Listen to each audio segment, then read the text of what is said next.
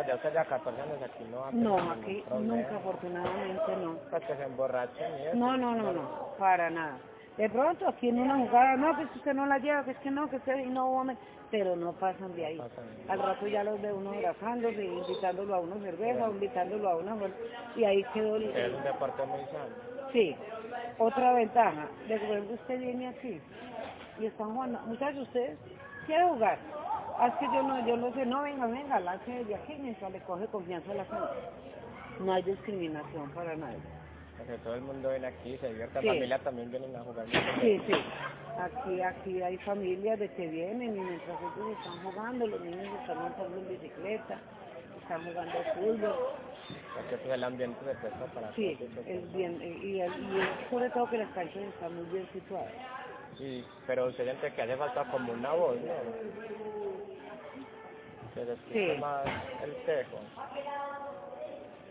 Claro que yo, por ejemplo, yo le agradezco mucho, aquí viene un grupo de universitarios, hace poquito hicieron un documental aquí y lo han ido pasando y todo eso, y la gente ha venido y me ha hecho ver, por ahí mismo la entrevista que hicieron, mostraron las canchas, no sé qué, pero, pero nos falta mucho patrocinio.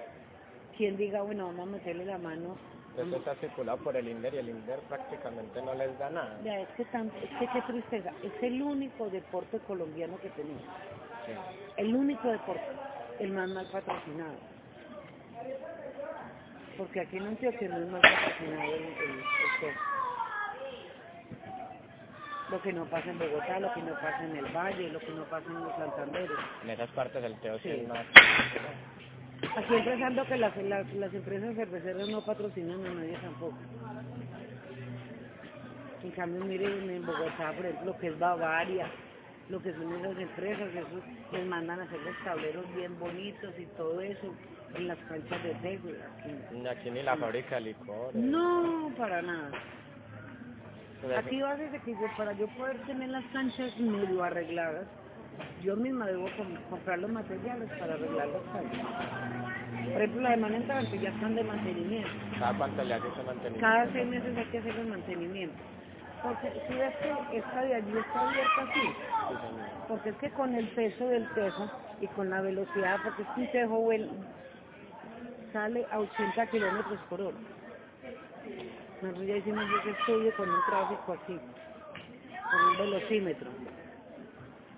Andrés, echámelo a la nevera, a la grande de la de acá. Entonces, claro, con el, con el, con el peso del tejo y la velocidad, que entonces se van reventando estas platinitas. estas. Entonces esto cada mes hay que hacerle, hay Y que usted misma pues, ya tiene la gente que le Sí, yo por ejemplo ya llamo al soldador, él viene, ya le digo traiga tal material, entonces ya sabe que tiene que traer la soldadura, que tiene que traer las varillas de amarre y todo eso, entonces ya yo cuadro con él en cuanto me hace ese trabajo.